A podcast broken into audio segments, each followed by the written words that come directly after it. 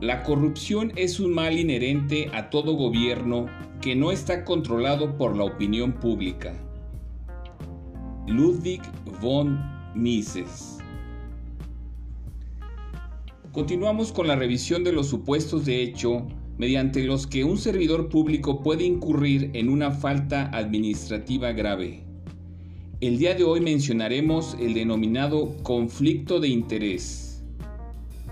La Ley General de Responsabilidades Administrativas en sus artículos 3 y 59 establece respectivamente.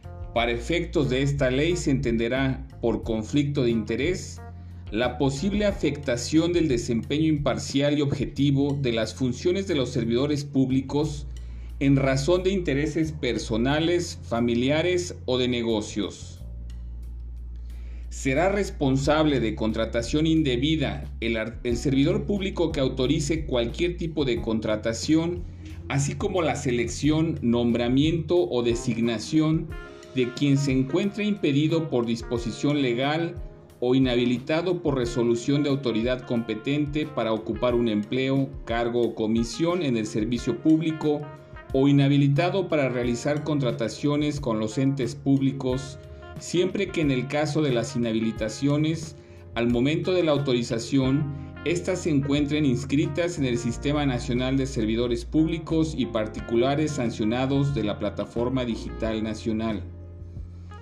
Incurrirá en la responsabilidad dispuesta en el párrafo anterior el servidor público que intervenga o promueva por sí o por interpósita persona en la selección, nombramiento o designación de personas para el servicio público en función de intereses de negocios.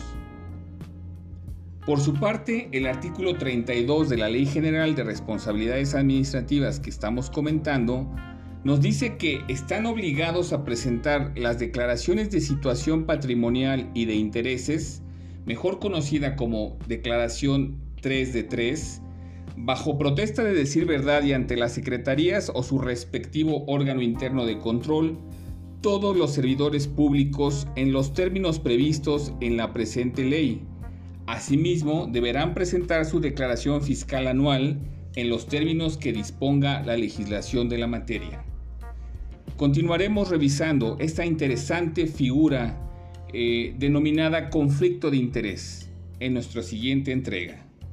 Contáctame al 442-365-4338 y sígueme en Twitter en arroba Adolfo Franco G. Hasta la próxima.